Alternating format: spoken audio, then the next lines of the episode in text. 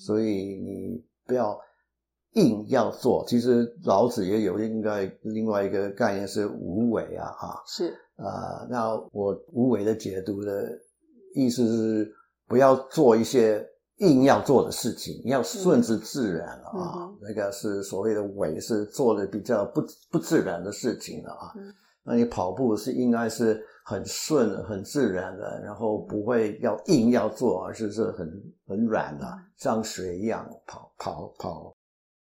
快乐行动力。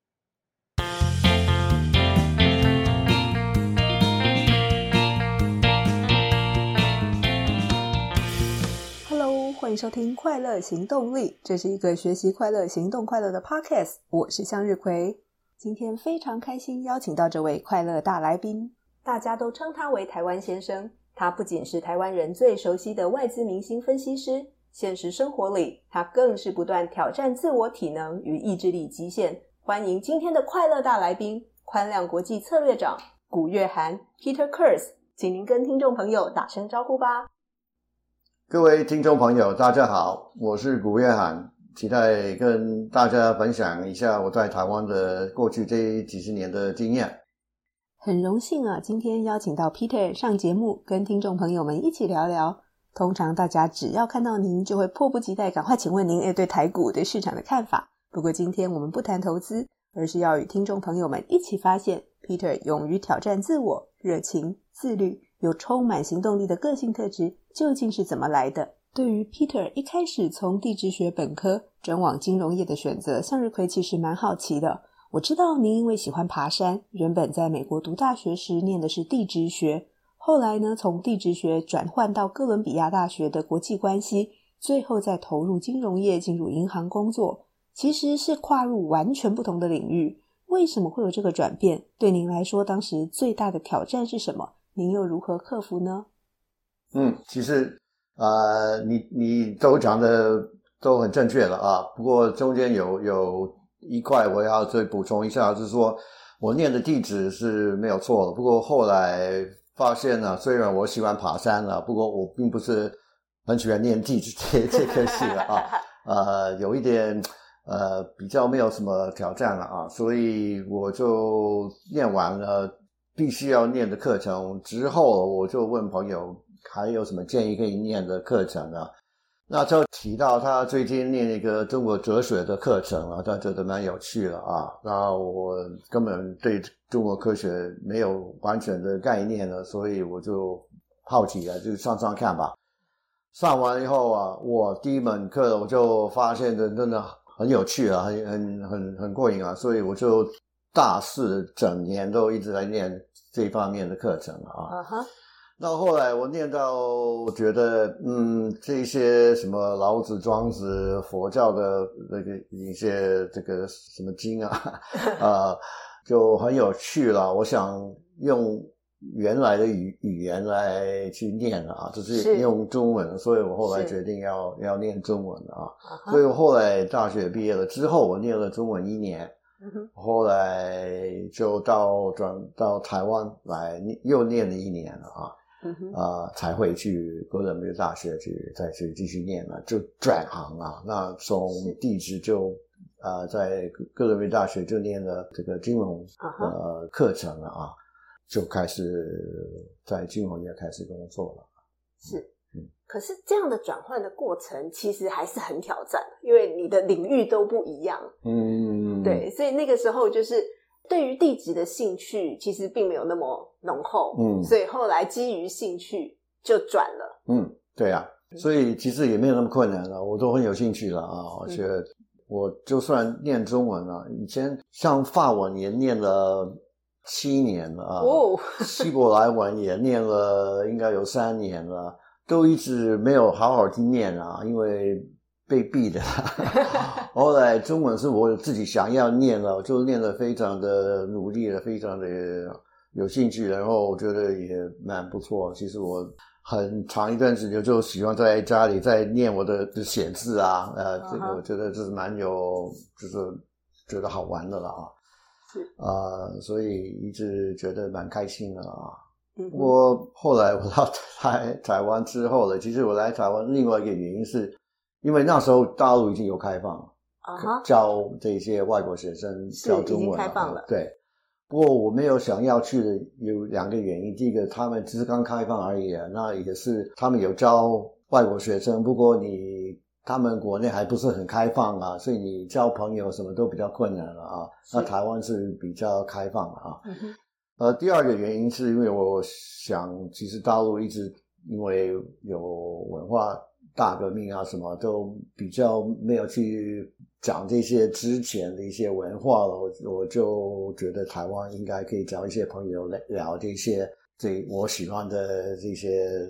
之前的那个老老书啊，相关的思想，对，哲学相关。不过后来我发现，其实台湾人也对这些也没什么兴趣了，没有人要跟我聊这个了啊，他们也觉得都是老套啊，呃，还是对西方或是现代的一些事情比较有兴趣了，所以我有一点点的失望啊。不过反正中文就继续念下去了。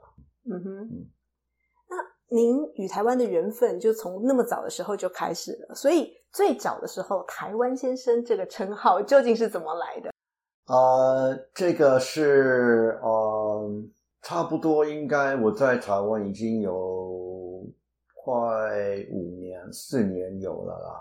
那时候台湾就开始开放给外资，他们就慢慢的开放，因为是一九九一年才开始真正的开放了啊。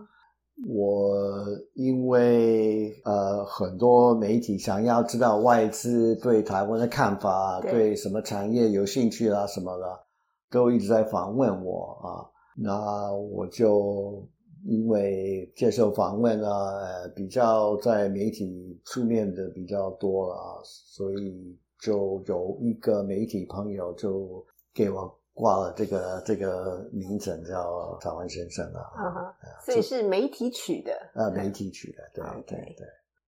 我们知道 Peter 在从事外资工作的时候是非常非常高压的工作环境哦，特别您又是媒体甚至政府关注的焦点啦，会请您去喝咖啡啦。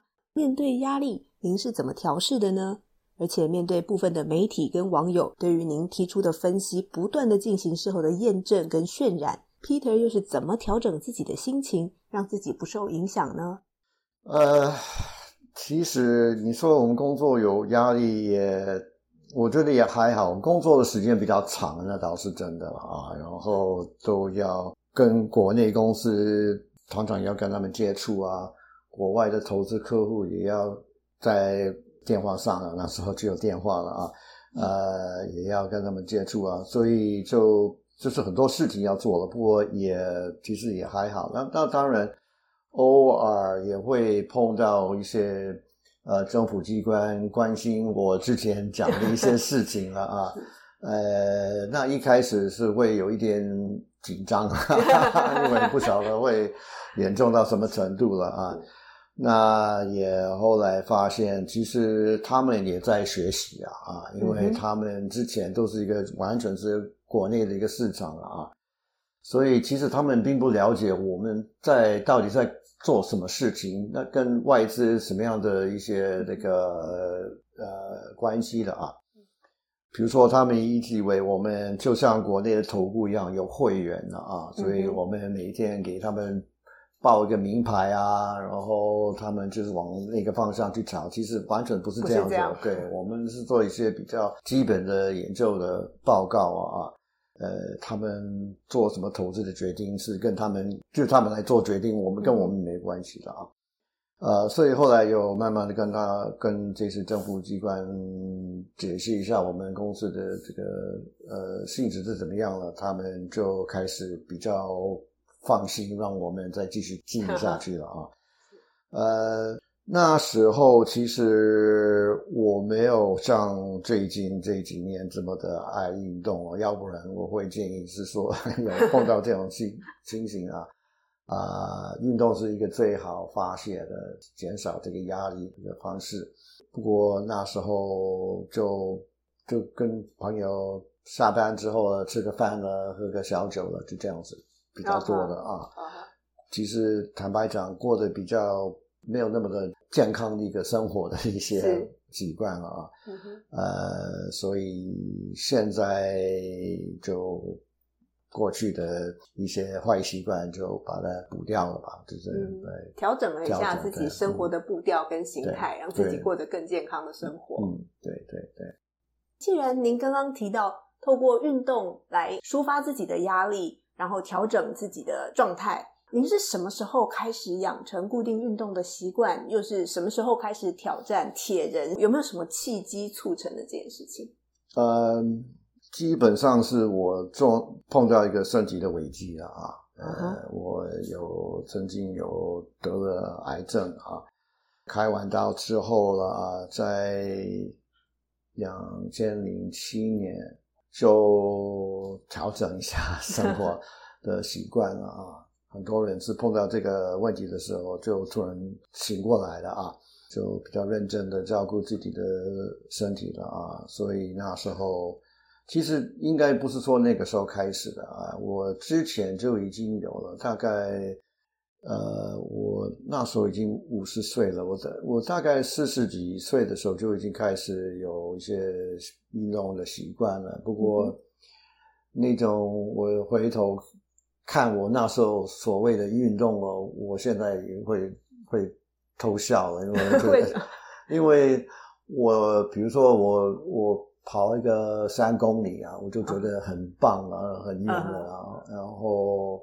呃，都是在跑步机上啊。嗯、那我现在去跑步的话，跑三公里是我热身体的那个距离。而已。呃，然后我也到了一个大概也是也是四十八岁左右了，我就发现我跑步我的膝盖会开始痛啊，所以我觉得嗯，应该不能再继续跑步啊，我就改成游泳啊，所以就变。大概有应该是五六七年，就一直在就是游泳，每天其实我就每天去游泳啊。嗯、那过了那个零七年那个危机之后呢，我就开始比较积极的，就开始骑脚踏车。嗯、然后因为我有一些山跑山铁的朋友，他说你居然。游泳啊，骑车都已经有，你加一个跑步，你就可以参加一些铁人三项啊。所以我就就改就加一个有跑步啊，大概那个已经是两千零一二一三年了啊，然后就一三年就跑第一次跑了一个马拉松，一个半马了啊。我就开始发现我我就比较要认真，所以我再加上。健身房啊，就是因为你有一些肌群要要 build up 起来了啊，所以就就变很认真的就就运动就对了。是，就我没有跑过二二六了啊，啊，没有跑过。对，那是我超过我的、啊、我的能力啊，我是一一三了啊，一一三，对对对。嗯、不过其实一一三已经够够有挑战了啊，已经非常挑战了，超强的。呃。铁人有有一些好玩的事啊，不过是。第一次跑山铁是五一五啊，所以是一三的一半、嗯、哼啊，二六呃一三是二二六的一半啊，五一五是。在一半啊。是，那第一次下水，因为铁人山上是游泳、骑脚踏车，然后跑步啊，嗯，所以第一个是下水啊。很多朋友跟我讲说，你第一次下水的时候，你一定会。panic，你会、嗯、会非常紧张了啊，嗯、然后因为其实很多朋友跟我讲，就是要警告我。那我觉得这么多朋友这样警告我，应该不会发生的事。嗯、结果我一下水，真的是真的紧张了。对，因为这么多人挤在一起啊，手脚啊什么都打到你脸上啊什么的，你会很紧张啊。我就差一点活不过去啊。呃，所以就之之后就慢慢的知道怎么准备了，怎么心理怎么样去处理，然后怎么样啊、呃、去先热身啊什么的，嗯、就是慢慢的，然后再加上其实这些是饮食啊，嗯、呃喝水啊都有一个技巧啊，你要很了解你的身体会需要什么了啊。比如说现在我知道要跑一个马拉松。啊、呃，或是一个比较长期的一个那个距离的话，哦、呃，我就前两天开始多喝水了啊，然后多加一点电解质啊什么，这个都知道你的身体要怎么样去准备了啊，需要什么了啊，所以我觉得这也是运动的一个。啊、呃，另外一个好处是你会更了解你的身体的。嗯、然后有比如说骑单车，因为我参加很多脚踏车的比赛了啊，是那个也是比较长的距离啊。嗯、那久了以后，你的背啊啊啊都会很酸了啊，到的一个很严重的程度，我我就背就非常的痛啊。后来我发现你要开始练这个背。的肌肉啊，嗯、所以我在在健身房也是做这样的一个准备。所以你不管是饮食啊、喝水，或是在怎么样去补肌肉的锻炼的，你要练哪里啊？你要怎么练啊？这个慢慢的都会学习的，就变成你的整个身体就。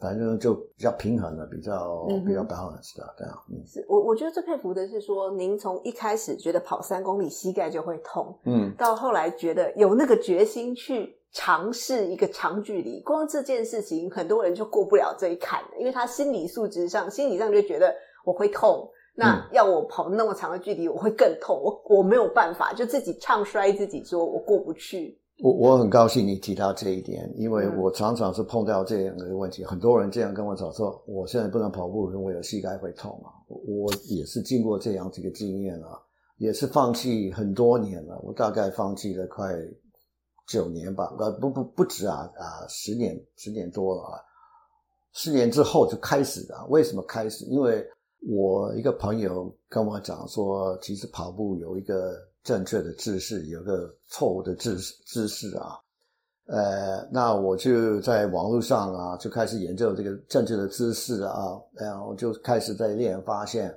真的是，嗯，我一点问题都没有啊，而且我跟很多朋友讲说，我不是因为跑步太多膝盖会痛，我是跑步太少膝盖会痛。如果我练得不够的话，我的再去跑的话，我的膝盖会痛，什么意思呢？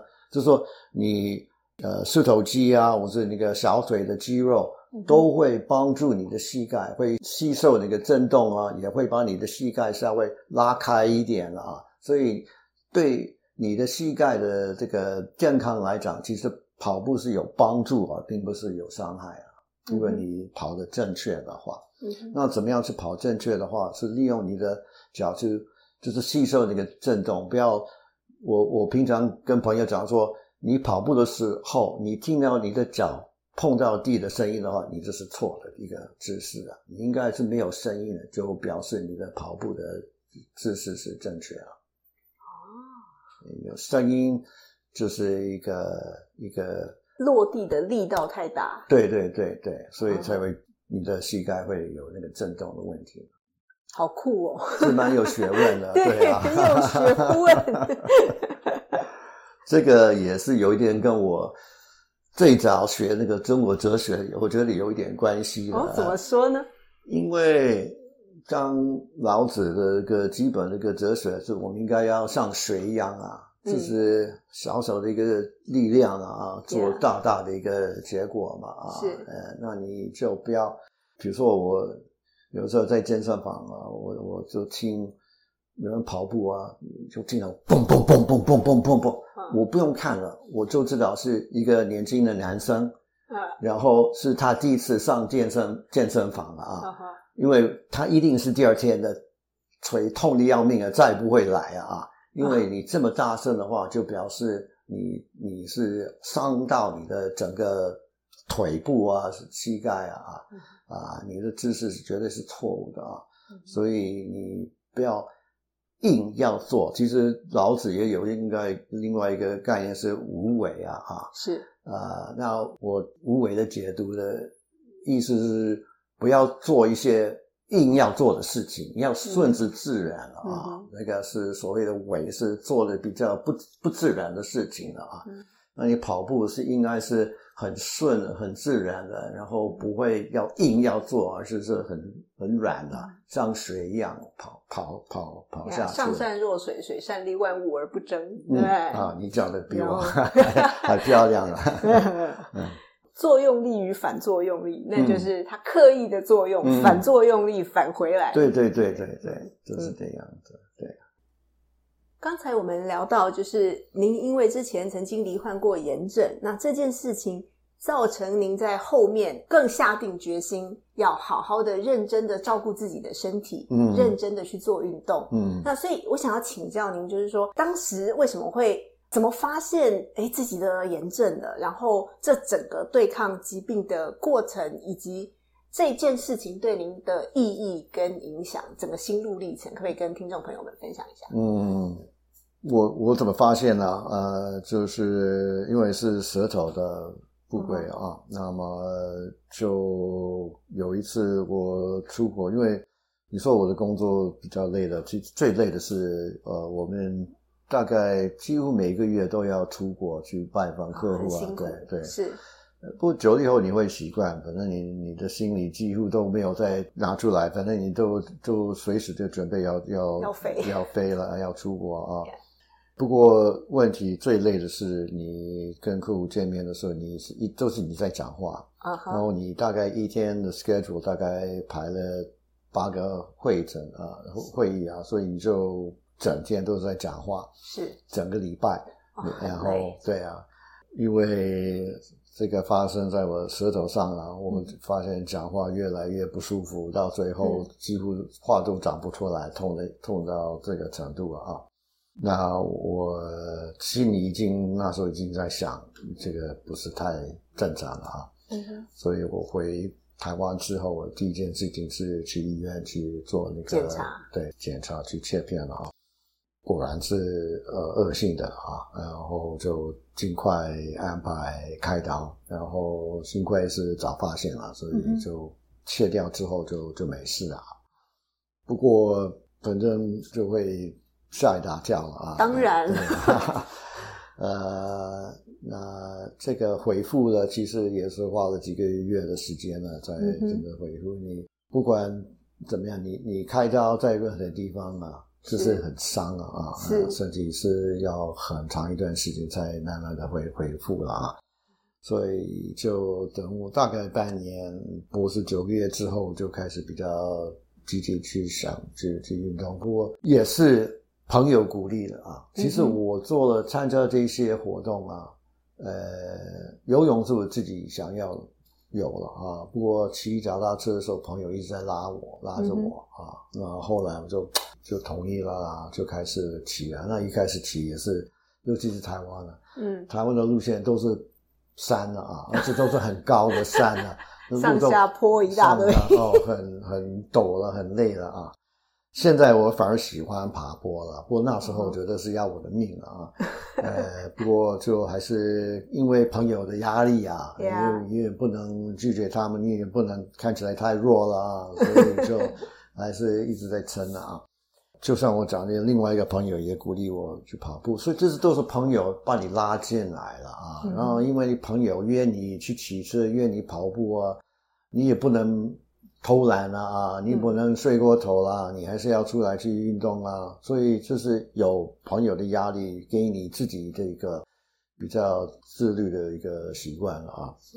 所以这是慢慢的在在在进入状况了啊。嗯，就像我讲，这开始跑三天了啊。不过我发现啊，因为我跟很多朋友讲说，如果你要想要去跑步啊，开始跑步这个习惯了啊，是我跟他讲是第一件事情啊。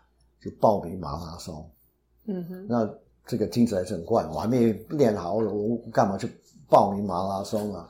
不过你没有报名马拉松的话，你就不会练了啊。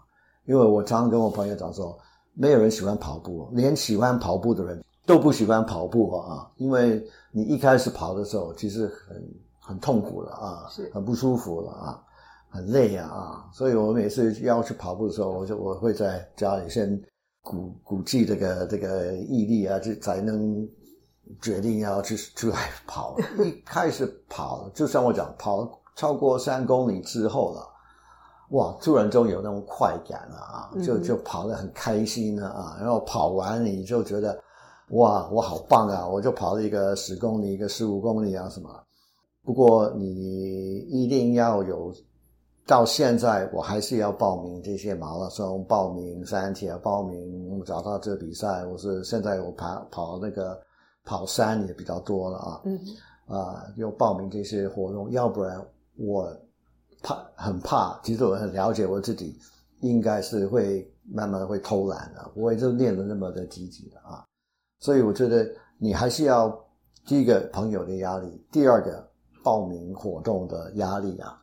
才会让你一直维持这样子一个习惯啊，嗯，嗯哼嗯哼，所以其实在这两个的辅助之下，然后这整个习惯让你从疾病当中复原起来，帮助了除了身体原本自然的复原之后，嗯、朋友推你一把，然后你自己去报名，对。对对对，这样一直练练练，然后就练就了，到现在已经变成不运动觉得浑身不对劲，一定要好好的运动。对，所以你会发现，你你会发现哇。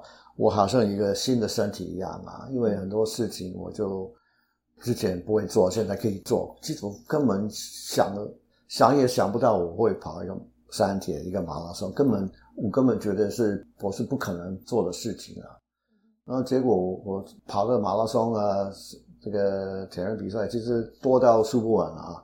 对我的身体都很很开心啊。那另外，我开始在补一些之前没有补的地方，像核心啊，像平衡啊，啊这些啊，就变成说你整个身体都现在可以做到以前根本做不到的事情了啊。嗯，这个也是这种感觉也不错了。再加上我一个朋友跟我讲说，他认为你一辈子你的心跳就就限定的。